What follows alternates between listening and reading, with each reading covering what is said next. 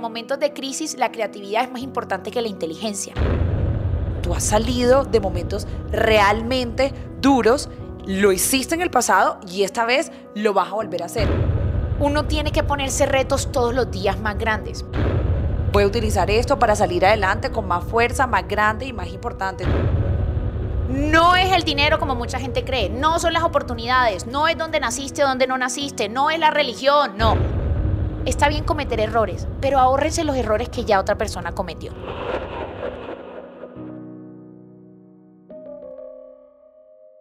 Hola, mi propósito es siempre tener conversaciones memorables, que sean muy especiales para ti, que te inspiren. Admiro tu valentía, tu optimismo, lo poderosa que es tu mente y su curiosidad por seguir empujando tu espíritu para salir de la tristeza, el miedo, la ira, el rencor, para vencer la soledad. Me hace feliz saber que estás aquí para seguir creciendo, porque eres optimista. Deseo brindarte una y mil voces de aliento para todo aquello que te propongas. Repetirte siempre, sigue adelante. Bienvenidos todos, soy Lewis Acuña y estás escuchando Libro al Aire. Libro al Aire. Stephanie, Daniela y Karen Carvajalino, ¿cómo hacer negocios sin dinero?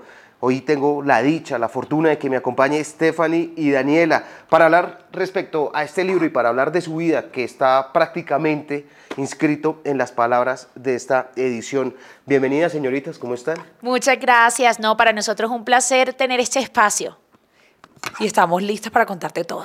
Me siento privilegiado por ese honor que tengo de tenerlas conmigo. Bueno, empecemos con una de las frases que a mí más me llamó la atención y fue tal vez una frase que ustedes citaron y es que este emprender es como un juego de la vida, aun cuando ya están escalando y han crecido muchísimo, permanece siendo un juego. Yo creo que uno como emprendedor tiene que gozarse el emprendimiento y yo creo que esa ha sido una de las claves de nosotros de un juego en, el buen sentido de la palabra, no de que estás jugando y no es importante, sino de que te gozas cada momento porque el emprendimiento, y yo creo que nosotros hablamos de eso de manera muy clara, no es algo que todo el tiempo es como de punto A a punto B y es perfecto, es una montaña rusa que tiene puntos altos, puntos bajos, realmente es una locura y para uno poder tener la resiliencia de atravesar el valle de la muerte, de que tu emprendimiento pase más allá de dos años, es súper importante poder disfrutar y tener mucha pasión en esa, en esa empresa. Yo estoy totalmente de acuerdo en lo que dice Daniela. Si uno no se disfruta esto, emprender es demasiado difícil. De verdad que es muy gratificante, pero es muy difícil y si uno no se lo disfruta y lo ve como un reto y un juego, pues tendría una vida miserable. Arranquemos con una cosa que a mí me pareció impresionante y que fue uno de los aspectos que más me gustó sin duda del libro, y es la parte humana y de la programación neurolingüística, que es algo que sí tratamos de practicar muchos, pero que no lo había visto o no lo había enfocado yo en lo personal hacia el emprendimiento. Quiero que arranquemos con unos tips. Yo simplemente voy a darle la palabra clave, les doy la palabra clave, y ustedes me ayudan a cómo debería programarse neurolingüísticamente esa palabra, ¿cierto? Para a favor o en contra, naturalmente. Excusas. Bueno, pero primero yo creo que si me das un segundo para contextualizar a quienes están viendo de programación neurolingüística, porque este es un libro de negocios, pero hablamos de neurociencia y de cómo funciona el cerebro. Entonces, básicamente, la programación neurolingüística nos permite, a través de la lingüística y de la programación de creencias que tenemos desde que nacemos, que escuchamos en la radio, en la prensa, en las redes sociales y en todo lado, poder cumplir unos objetivos a corto, mediano o largo plazo. Entonces, como una contextualización. Ahora, a tu pregunta, excusas es una palabra que lingüísticamente tiene un efecto en nuestra mente y yo creo que cada vez que nosotros queremos hacer algo en el emprendimiento, lo que más pasa es que nos ponemos 5.000 excusas, 5.000 barreras, siendo una de esas el dinero. Entonces yo creo que dentro del libro nosotros hablamos de programaciones que podamos tener en nuestra mente y una de esas es eliminar precisamente esas, esas excusas. Y yo lo que puedo agregar ahí es que ¿Por qué empezar? Si ustedes se dan cuenta, bueno, todavía no tienen el libro, pero cuando tengan el libro, los primeros capítulos nosotros hablamos, normalmente cuando uno va a empezar una empresa es, lo primero que necesitas es un plan de negocio. Y precisamente en nuestros primeros capítulos es, lo primero que necesitas no es un plan de negocio. Lo primero que necesitas es cambiar tu mentalidad, derribar todas esas creencias limitantes que no te permiten iniciar. Y cuando ya esté bien el emprendedor, entonces sí las herramientas empresariales son mucho más sencillas de ejecutar. En ese sentido de estos tips, según el PNL, miedos. El miedo surge de la falta de información. Entonces les doy un ejemplo. Cuando hay un salón oscuro, la gente le da miedo no la oscuridad, le da miedo el que puede haber ahí que mi mente desconoce naturalmente, inconscientemente, nosotros en el cerebro tenemos un, red flag que dice alerta, alerta, alerta, estoy en situación de peligro, me da miedo, no me voy a, entrar en ese salón. Lo mismo sucede con el emprendimiento. La gente y tu cerebro, o sea, no lo hace uno de maldad, es inconsciente, el cerebro dice, espérate, espérate, no puede ir mal, la gente no va a creer en ti, no tienes suficiente dinero, el producto no lo vas a tener a tiempo, nadie te va a comprar, no eres lo suficientemente bueno. Si me hago entender, es tu propio cerebro tratando de protegerte de una situación de peligro. Entonces, entonces, la mejor manera de combatir el miedo es buscando información, es leyendo libros como estos, es viendo eh, videos en internet, es buscando mentores, es aprendiendo de la experiencia de otros para tomar riesgos. Porque la gente dice que los emprendedores somos arriesgados, pero somos arriesgados medidos. O sea, todo emprendedor tiene un plan A, B, C, Z antes de lanzarse de la montaña. No es como que, ay, me lanzo sin información. Y por ejemplo, en temas lingüísticos, la programación en vez de ser no tengo miedo, que es lo que la mayoría de gente dice, no tengo miedo, no tengo miedo, no tengo miedo, sería tengo suficiente información para tomar esta decisión. Tengo miedo, lo hago con miedo informado porque es un riesgo que vale la pena tomar porque lo he medido. Entonces es cambiar la programación de no tengo miedo a una programación positiva, entendiendo que está ok tener miedo. Está bien tener miedo siempre y cuando tú ese miedo lo combates, en este caso, con información. Pero otro tip de PNL es que el inconsciente, cuando le estás dando comandos, rechaza la palabra no. Entonces, cuando tú dices, no tengo miedo, no tengo miedo, no tengo miedo, el inconsciente elimina la palabra no y es tengo miedo, tengo miedo, tengo miedo, y es donde inconscientemente se empieza a generar ansiedad, se empiezan a generar dudas, se empieza a generar miedo. Entonces, es muy importante lingüísticamente Cambiar al momento de dar un comando es estoy seguro, voy a hacerlo, voy a buscar la información para poder tomar la decisión. Entonces, son cosas pequeñas, pero que hacen totalmente la diferencia. Nuestro cerebro es como un computador. Lo que tú le programes y lo que tú le digas, eso es lo que va a hacer. Comandos, entonces es la palabra correcta que voy a utilizar aquí. ¿Cuáles son los comandos para crisis? Yo, la, la palabra crisis, empecemos por aquí. Para la gente la palabra crisis es algo negativo, sí. pero para un emprendedor la palabra crisis es un momento ideal porque es donde surgen las mejores ideas, es donde surge la recursividad, que es una de las habilidades más importantes que tenemos los emprendedores. Mi papá siempre me explicaba este tema, decía, en momentos de crisis la creatividad es más importante que la inteligencia. Y eso es lo que yo creo que, que todos los emprendedores necesitamos y de donde surgen las mejores ideas, porque una empresa es cómo yo soluciono una necesidad que hay en mi industria, en mi barrio, en mi familia o en mi vida personal. Así que para mí personalmente la palabra crisis la veo como un momento de oportunidad para crear. Vamos entonces con la palabra, con el comando para retos.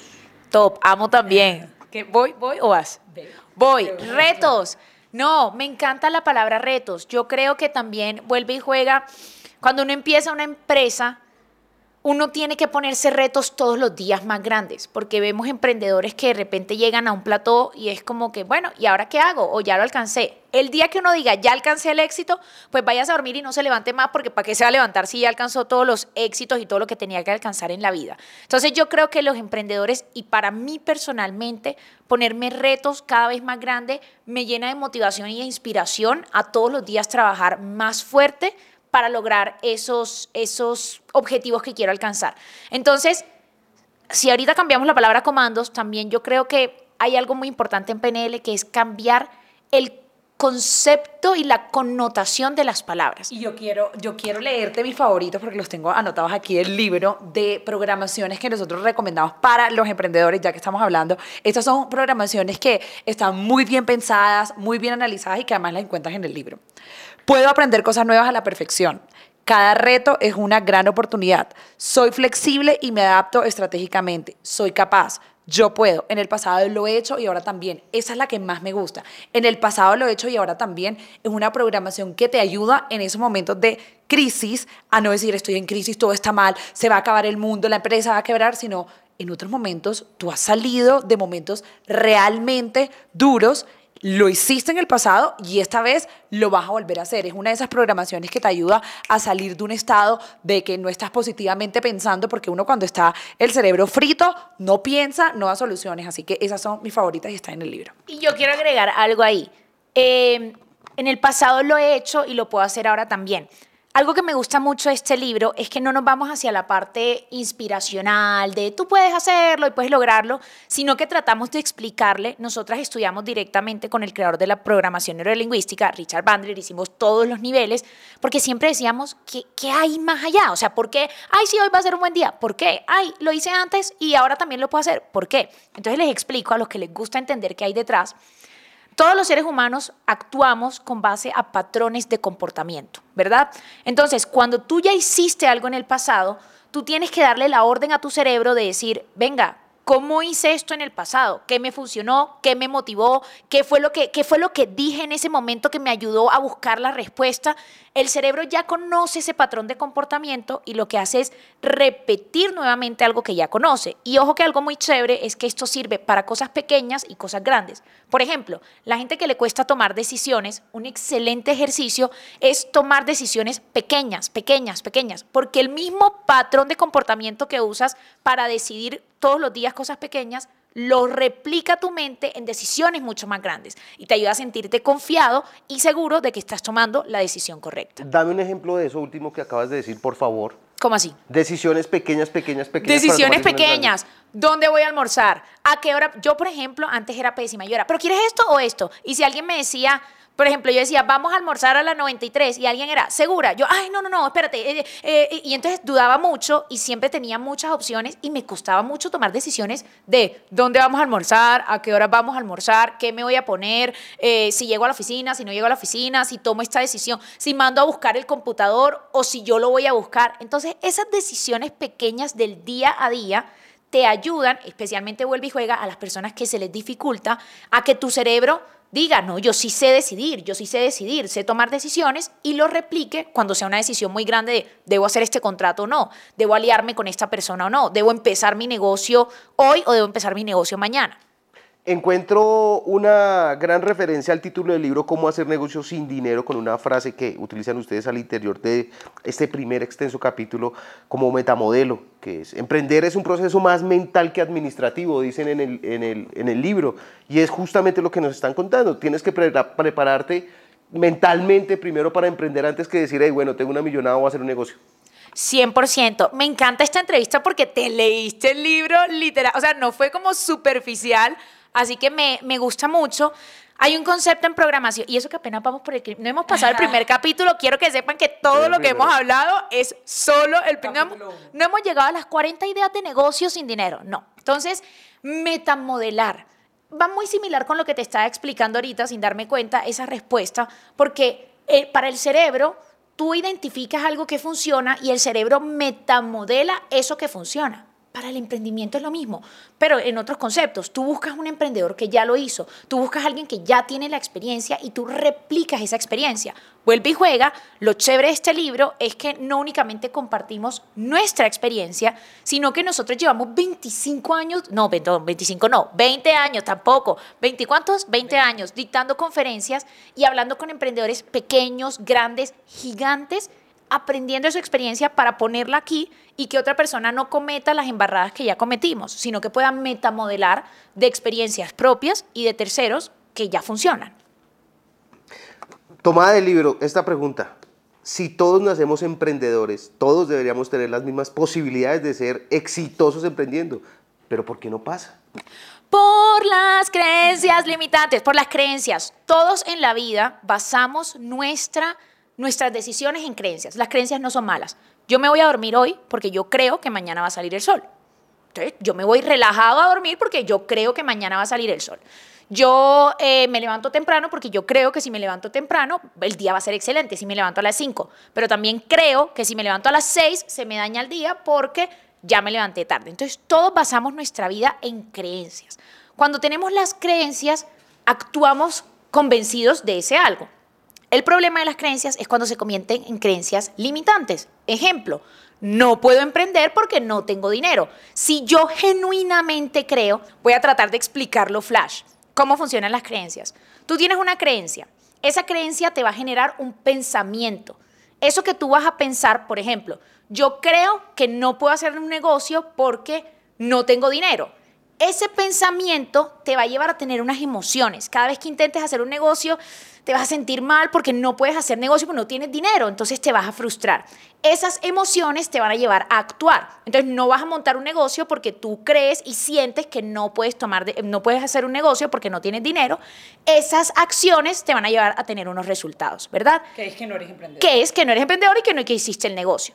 Ahora, ¿dónde está lo bueno? Eso funciona tanto para este, para este escenario negativo como para el positivo. Si yo creo que yo sí puedo hacer negocios sin dinero, yo voy a tener unos pensamientos que me van a decir, venga, yo sí puedo hacer esto, esos pensamientos me van a llevar a tener sentimientos positivos, emociones positivas, esas emociones me van a llevar a actuar, a comprar el libro, a hablar con este, a hablar con el otro, a buscar la manera, y esas acciones me van a llevar a tener un resultado que es tener un negocio sin dinero. Entonces, la razón por la cual unas personas emprenden y otras no, no es el dinero como mucha gente cree, no son las oportunidades, no es donde naciste donde no naciste, no es la religión, no, es las creencias que tenemos de hacerlo. Y por eso este primer capítulo es tan extenso, porque si logramos desbloquear ese primer capítulo, todos los demás corren facilito. Daniela, hablemos de creencias. ¿Qué papel jugaron en esas creencias que hoy nos están exponiendo de esta manera tan maravillosa y en el libro, naturalmente, esos consejos fundacionales de tu papá?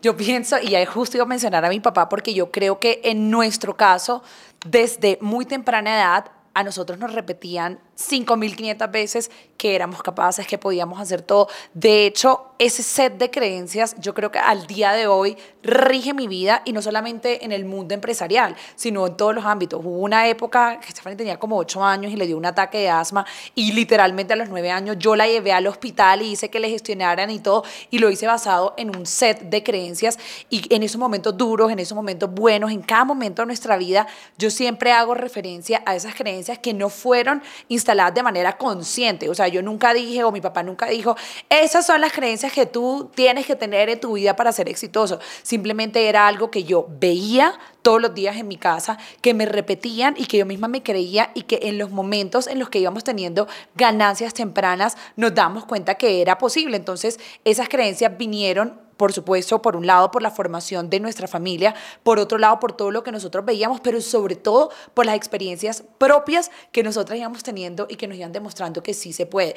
En este camino ya de adultos, o sea, como dejando de lado de cuando empezamos vendiendo chocolates a los 6, 7 y 8 años, a nuestra vida de tener este grupo empresarial eh, basado en la educación, han habido muchos momentos donde tú dices, Dios mío, yo en qué me metí y esto qué es y cómo voy a hacer. Y yo creo que en esos momentos son donde los emprendedores necesitamos tener estas creencias para no decir yo dejo hasta aquí y literalmente esto no es lo mío, sino decir voy a utilizar esto para salir adelante con más fuerza, más grande y más importante. Entonces yo creo que creer que uno es capaz de hacer las cosas es la creencia más importante que rige hoy en día mi vida empresarial.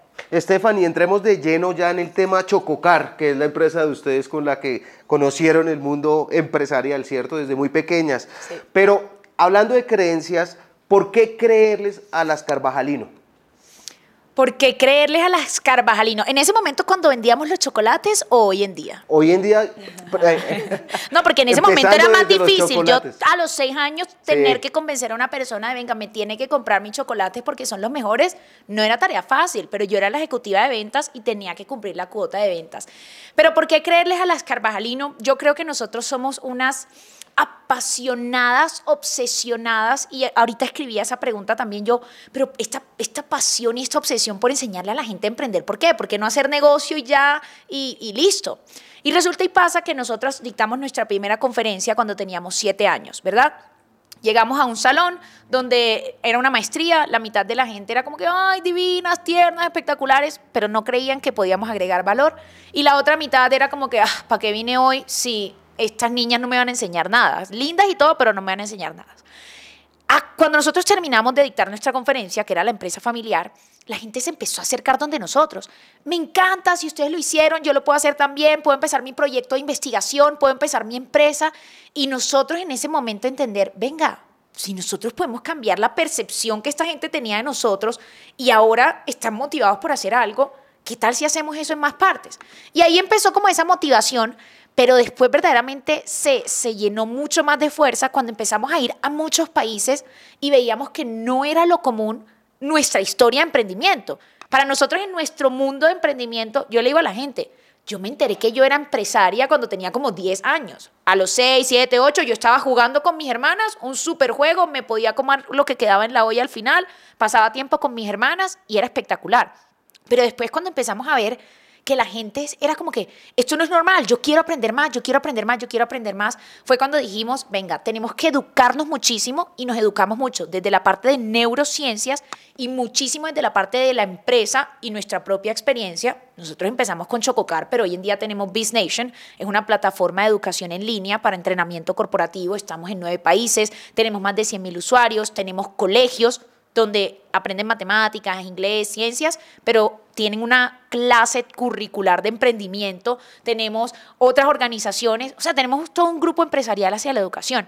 Entonces, para mí, la razón por la cual deben creerle a las Carvajalinos no es que deban, es que nosotros, si quieren, pero la razón por la cual yo nos creería es porque tenemos toda una experiencia detrás, acompañada de mucha pasión y acompañada también de mucha investigación y fundamento académico. Entonces, como que unimos los tres puntos para darles a ustedes una guía mucho más fácil y práctica de lo que ya nosotros pasamos, de lo que ya otra gente pasó, para que usted, como dice mi mamá, está bien cometer errores, pero ahórrense los errores que ya otra persona cometió. Y es una frase brillante, esa es una de las que tengo aquí resaltadas en el libro. ¿Cuál es el análisis que ustedes nos pueden dar, brindar, compartir sobre lo viable que es emprender en Colombia? Quien los está escuchando aquí en Colombia dice, pero si es que oh, fue un poquito duro mis queridos colombianos, y yo creo que nadie es más orgullosa de ser colombiana que yo. Primero que todo hay que entender que hay unas tendencias macroeconómicas que no solamente aplican a Colombia, sino a todas partes del mundo. Y precisamente esas tendencias macroeconómicas que ah, pareciera que no es el mejor momento para emprender, se contrastan con uno, esas, esos momentos turbulentos macroeconómicamente traen consigo mucha oportunidad, pero ahí es donde está la responsabilidad de uno como emprendedor ver donde la gente no está viendo, es decir, ver más allá de lo obvio, de lo lógico que es, no, pues no vamos a emprender porque todo está caro, porque la inflación, porque bueno, 1500 motivos. Segundo, nunca ha sido tan óptimo emprender como ahora. ¿Por qué? Porque tenemos a favor un cambio en el consumidor. Es decir, ahora los consumidores somos más próximos a comprar de manera digital, a ver las redes sociales, a entrar a el marketplace de Facebook y comprar, a ir a la página web. Es decir, hay que combinar la oportunidad que hay, en, la oportunidad que no se ve del momento macroeconómico con la facilidad de empezar negocios digitales y esa es mi recomendación más grande para todo el que me esté viendo. Si usted va a empezar un negocio de lo que sea, incluya la tecnología porque le va a ayudar a crecer con menos dinero y mucho más rápido. Stephanie, esto que dice tu hermana está relacionado con las perspectivas del mercado, del futuro. Si tuvieran una bola de cristal, dirían, por ese lado es el camino. Si tuviera una bola de cristal, definitivamente yo le diría a todo el mundo, no necesariamente tienen que empezar una empresa de tecnología, pero sí buscar la manera de involucrar la tecnología dentro de sus empresas. Esta mañana me veía un video que decía, el mundo está a punto de cambiar drásticamente porque los millennials están entrando a tener cargos ejecutivos y a ser dueños de empresa. Es decir, que está habiendo una, un, un cambio generacional y una característica muy importante de los millennials es que si bien no son nativos digitales, no son o somos, porque yo estoy como en la línea entre que soy millennial y soy centennial, pero la generación de los millennials no son nativos digitales, si bien crecieron viendo esa transformación de la tecnología. Es decir, que en su mente es totalmente una realidad y una creencia que las empresas tradicionales, de las generaciones tradicionales, pueden ver también ese cambio y cómo meten la tecnología para automatizar procesos, para ser más eficientes, para ser más efectivos. Entonces, eso, acompañado de que vino el COVID-19 y aceleró el mundo, ¿cómo es que decía esa frase? El, mundo nunca ha cambiado tan rápido, pero jamás va a cambiar tan lento como cambió con el COVID-19. Aceleró los procesos, todo el tema de inteligencia artificial. Ayer estábamos en una conferencia con microempresarios esto no es para grandes empresas. Todo este tema de tecnología nos da la oportunidad a las pequeñas, medianas y gigantes empresas de poder adaptar procesos para ser más eficientes y ser más efectivos. Entonces, si yo le pudiera dar una recomendación a todo el mundo es, si usted quiere emprender en el área de tecnología y software, hágalo. Si no, mire cómo puede innovar dentro de sus procesos actuales, porque Todos los días se puede innovar. ¿Y cómo se puede innovar? Involucrando la tecnología. Eso que mencionas es lo que yo llamaría desde mi infinita ignorancia en este tema, como los puntos específicos en los que deberíamos mejorar si queremos emprender mejor. 100%. Hay muchos puntos, definitivamente uno es la visión, la preparación, la educación, el aprender. Yo digo que la gente a veces, y este es un problema que tenemos mucho los emprendedores, fui culpable, soy una emprendedora en recuperación, porque los emprendedores nos enfocamos mucho en ejecutar, operar, operar, operar, facturar, pero muchas veces no sabemos si estamos perdiendo plata, estamos facturando, pero no sabemos si estamos perdiendo dinero. Entonces, una recomendación que yo le hago a todos los emprendedores que yo misma he aplicado en mi vida, a veces vemos la educación como una pérdida de tiempo. Yo no tengo tiempo de aprender, necesito facturar. Pero muchas veces si nos gastáramos un tiempo aprendiendo, nos ahorraríamos demasiados errores, demasiados costos y aceleraríamos mucho más el crecimiento de nuestras empresas. Entonces, para todos los emprendedores que me escuchan, veamos la importancia de aprender, especialmente en un mundo que cambia tan rápidamente. Que anteriormente cualquier empresa surgía, hoy en día la competencia crece enseguida. ¿Cómo te vas a diferenciar de tu competencia? Daniela, esto que nosotros llamamos y aplaudimos muchísimas veces en muchísimos escenarios que llamamos los colombianos la malicia indígena, ¿es realmente buena? ¿Sirve para un emprendedor? Yo pienso que todas las, todas las monedas tienen dos caras y yo creo que la malicia indígena, como nosotros decimos aquí coloquialmente, tiene lo mismo. Yo creo que uno tiene que tener un poquito de malicia indígena para, para ser emprendedor porque ser emprendedor es ser el hombre o la mujer orquesta donde uno tiene que ser todo, saber de todo y ver un poquito más allá. Pero al mismo tiempo, creo que esa misma palabra tiene como una connotación tal vez no tan positiva de la malicia indígena como utilizada para... para Lo malo. Sí, para cosas negativas. Entonces creo que hay que sacarle lo bueno a todo, pero sí hay que tener un poquito como de esa sagacidad para poder ver más allá y para poder actuar no como tal cual en el libro, en el plan de negocio, porque es que el emprendimiento en la vida real no es así. O sea, el que le diga que empezó la idea y la, y la llevó a ser exitosa tal cual como lo planeó, tal cual se lo dijeron en la universidad, te está mintiendo. Yo estoy encantado escuchándola y esto, esto hay que aclararlo, pues no, no es gratuito el tiempo que llevamos hablando y estoy encantado con su libro.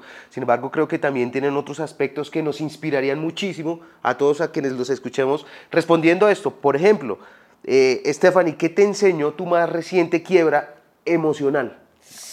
Uy, hijo de madre, ¿qué me enseñó mi más reciente quiebra emocional? Nunca había escuchado ese concepto, pero un poco lo que dijo Daniela. Uno tiene como, bueno, no tiene, porque yo siempre he dicho que la gente siempre dice, es que tienes que pasar, tienes que estrellarte para poder ser feliz. Entonces la gente no vive en busca de la felicidad, sino en cuando se estrella para poder ser feliz. Entonces yo digo que no tiene, pero cuando, cuando uno está en un momento muy hondo emocionalmente, yo creo que es importante entender que siempre hay algo bueno. O sea, como dice la canción, no sé si es de Shakira, que después de la tormenta siempre viene la calma y sale el arco iris, es tener esa mentalidad de que está bien estar mal. Porque también hay gente que dice, no, no, no puedes estar mal, todos los días tienes que estar bien y tienes que estar feliz y tal, y no sé qué. No, está bien estar mal y está bien entender que te sientes mal y darle espacio a tus sentimientos y decir, venga, me siento mal y quiero llorar y hoy no quiero hacer nada y quiero quedarme mirando al techo. Lo que no está bien es quedarse ahí eternamente.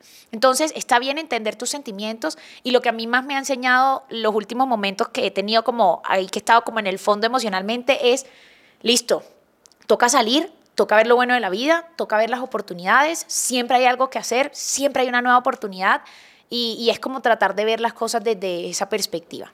Daniela, ¿qué fue lo más barato y más útil que compraste recientemente? Lo más barato. preguntas. A Yo puedo decir lo más barato, pero no útil. No, lo más barato y más útil que compré. perfecta comprando cosas que no sirven para nada. Ok, espérame, déjame pensar. Lo más barato y lo más útil. No sé, una USB, una cinta pegante. No, no, quiero pensar bien lo más barato y lo más útil que yo he comprado recientemente. Es verdad que uno compra tanta cosa, pero me hiciste reflexionar de cuántas cosas no útiles compro en el día a día. bueno, yo te voy a decir una cosa que no sé si es tan barata, pero bastante útil, porque la gente ve, yo creo que el tema de los celulares y todo eso como un, como pues algo, un lujo o algo así. En nuestro caso es nuestra herramienta de trabajo y todo el tiempo a uno se le queda el celular sin batería. Y literal pierde demasiado tiempo, pierde productividad. Y muy recientemente compramos unos power banks que uno lo conecta y literalmente le da batería. Y eso nos ha solucionado la vida porque literalmente a mí el celular, yo no sé cuántas veces tú la cargas, pero yo tengo que cargar dos y tres veces al día el celular porque hago todo ahí. Pero perdí un montón de tiempo porque no lo tenía conectado, porque me tocaba tenerlo como ahí. Ahora ya con mi power bank no tengo que sufrir eso. Stephanie, ¿qué tienes hoy para sentirte tan satisfecha con tu vida que si mañana no despertaras estarías tranquila? Uy, hijo de madre, me gustan estas preguntas. Eh, yo creo que el deber cumplido, el deber de que todos los días uno se levanta a dar el máximo. A mí me encanta un libro que se llama Los Cuatro Acuerdos y, y uno de los cuatro acuerdos es hacer siempre lo mejor. Uno sabe cuando está dando el 50, uno sabe cuando está dando el 60, nadie se lo tiene que decir. Pero uno decir, venga, yo estoy dando lo máximo, ver tanta gente que a uno le agradece, le decía a mis hermanas también hace poquito que cada vez más son las personas que uno va caminando y se acercan. Ayer una señora nos decía, yo decidí empezar mi empresa porque ustedes dijeron que empezar una empresa. O la señora que en el evento de ayer también nos estaba tomando una foto, nos dijo, literalmente dijo, yo estaba a punto de, de sumitir mis hojas de vida porque estaba en esa indecisión de si me empleo para tener más recursos o si hago mi emprendimiento. Y me decía la señora, ¿será que esta es una señal? Creo que es una señal. Voy a continuar con mi tema de fotografía y de emprendimiento. Y yo decía, uno verdaderamente puede transformar la vida de una persona. Entonces, yo creo que es como ese deber cumplido. Todavía siento que tengo que inspirar a mucha más gente, pero siento que hasta el momento lo hemos hecho. Daniela, ¿qué le dirías a la Daniela de 8 o 10 años? Yo le diría a la Daniela de, de 8 o 10 años que la vida es absolutamente espectacular y que hay que gozársela sin importar si te está yendo bien, mal. Yo creo que cuando uno tiene 8 años, todo se lo disfruta. Uno ve como con filtro de niño absolutamente todo y esa, a esa edad yo lo estaba haciendo, me disfrutaba cada segundo, cada momento. Yo le diría a Daniela de 8 años, nunca dejes ese espíritu de niño de gozarte, de ver todo con ojos de amor, de ver todo con ojos de confianza. O sea, diría, conserva tu filtro de vida de niña de 8 años por toda tu vida, aunque tengas 80 o 50 o 40. Todavía son muy jóvenes. ¿Hay algo en lo que se arrepientan de no haber hecho o que les falte por hacer? Mira, te voy a decir algo bien contradictorio. Donde nosotros llegamos, todo el mundo nos dice eso. Ustedes son muy jóvenes, están muy jóvenes, no, están chiquitas, están empezando a vivir, apenas están empezando a vivir. Pero yo creo que cuando uno empieza tan chiquito, es una presión que uno tiene todos los días. Como que, no, no, no soy tan joven, 27 años, ya, ya son 27 años, como que joven. De verdad, eh, eso es algo que de repente, y, no responde a la pregunta de que me arrepentiría o no, porque yo creo que todo en la vida pasa por algo y lo bueno y lo malo uno lo, lo tiene que meter como parte de la vida. Estaba ya escrito así de que eso tenía que pasar así. Pero sí es algo que es una pregunta que la gente normalmente, no sé si a ti, pero a mí, es una presión que yo tengo todos los días y que siempre la gente, pero si apenas están empezando. Y yo en mi mente es como que, "Jue madre, ya tengo 27, ¿qué voy a hacer? claro, porque uno empezó desde los 6, 7 y 8 años. Entonces uno siente unas ex- expectativas mucho más grandes de lo que la gente espera de ti. Y no tanto la gente, uno mismo. Como que esta persona empezó hace un año, yo empecé hace 20, no puedo estar en el mismo lugar. Entonces, de verdad que es una reflexión muy grande. Y de arrepentimiento, no, yo creo que todo en la vida pasa por algo y tiene que pasar. Y esta es la última. Me pueden responder las dos si lo quieren así. ¿Qué es lo más hermoso que, ha- que has cada una de ustedes escuchado de sus hermanas? ¿Y qué es lo más hermoso que usted le puede decir a sus hermanas? Ay, qué linda pregunta. No, yo no me hagan estas preguntas. Yo soy muy llorona y empiezo a llorar. No voy a llorar porque tengo calor, pero eh, de verdad que yo creo que lo más lindo de mis hermanas es tener unas porristas 24/7, pero unas porristas sin filtro. Porque uno tiene el porrista, la porrista mamá a veces te deja pasar todo. En cambio, la porrista hermana es como que lo estás haciendo súper, eres increíble, pero cuando te tiene que decir que la estás embarrando o que no estás dando el 100% porque te conoce que no le estás dando, te lo va a decir. Y uno se amarga y, y lo dice con rabia, pasó ayer, yo como que ya, no me digas más, a ti no te importa, no sé qué. Pero después cuando uno se queda un tiempito solo es como que, mierda, tenía razón. Bueno, voy a darla toda otra vez. Entonces yo creo que tener unas porristas sin filtro y gente que muchas veces cree más en uno que uno, cuando uno está como dudando, es como que estoy dudando, pero esta vieja cree en mí, hijo de madre, si ella cree en mí ahora que yo no crea en mí, eh, es demasiado lindo. Entonces nada, pues darle las gracias por tenerlas ahí, no es fácil. No es fácil, pero no, es como los mejores partners de vida que uno podría pedir en la vida.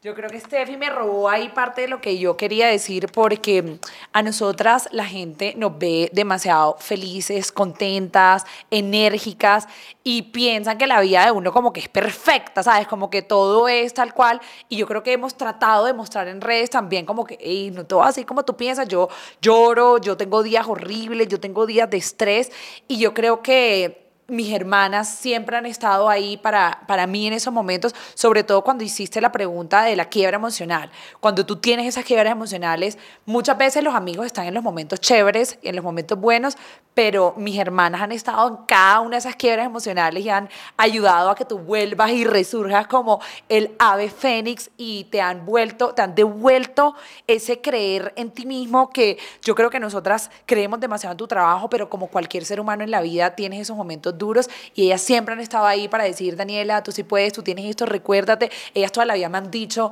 que yo soy un genio, yo no creo que soy ningún genio, pero como que te lo dicen tanto que uno al final como termina creyéndoselo y por eso también, o sea, yo creo que no había podido tener mejores, mejores amigas, nos llevamos un año de distancia, los mismos amigos, las mejores socias de la vida, realmente ha sido muy lindo hacerlo de la mano de ellas.